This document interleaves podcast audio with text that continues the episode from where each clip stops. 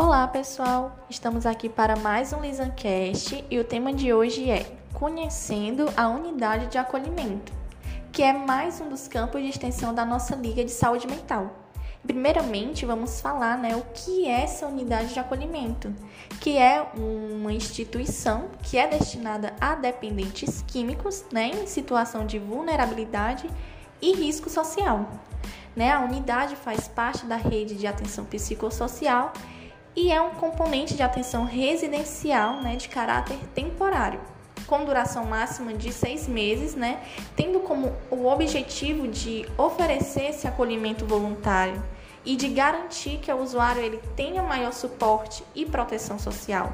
com atendimento diferenciado, integral e contínuo né, para o enfrentamento da dependência.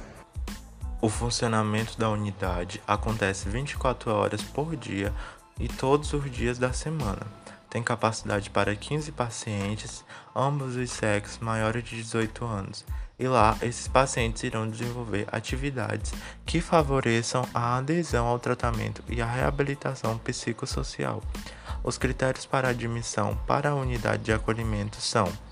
ser maior de 18 anos, residir em Sobral, estar vinculado ao CAPS AD, que a admissão na unidade seja desejada pelo usuário e trabalhada em conjunto com os profissionais do CAPS AD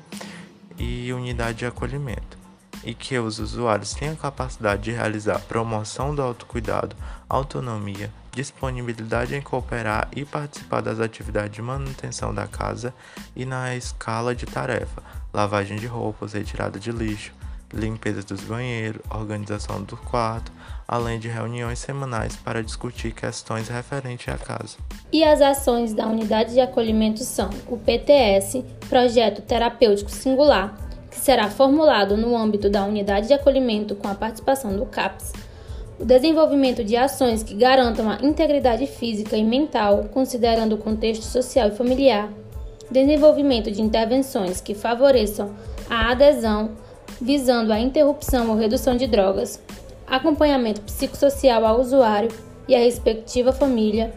atendimento em grupos tais como grupo operativo, atividade de suporte social, assembleias, grupo de redução de danos, entre outros, desenvolvimento de ações voltadas à reinserção do usuário de acordo com suas necessidades, articulação direcionada à moradia, ao suporte familiar, inclusão na escola e à geração de trabalho e renda, articulações com programas culturais, educacionais e profissionalizantes, saída programada e voltada à completa reinserção do usuário de acordo com suas necessidades, com ações articuladas e direcionadas à moradia, ao suporte familiar, à inclusão na escola e à geração de trabalho e renda. E esse foi o nosso Lisancast de hoje. Esperamos que vocês tenham gostado. Fiquem bem e até o próximo Lisancast.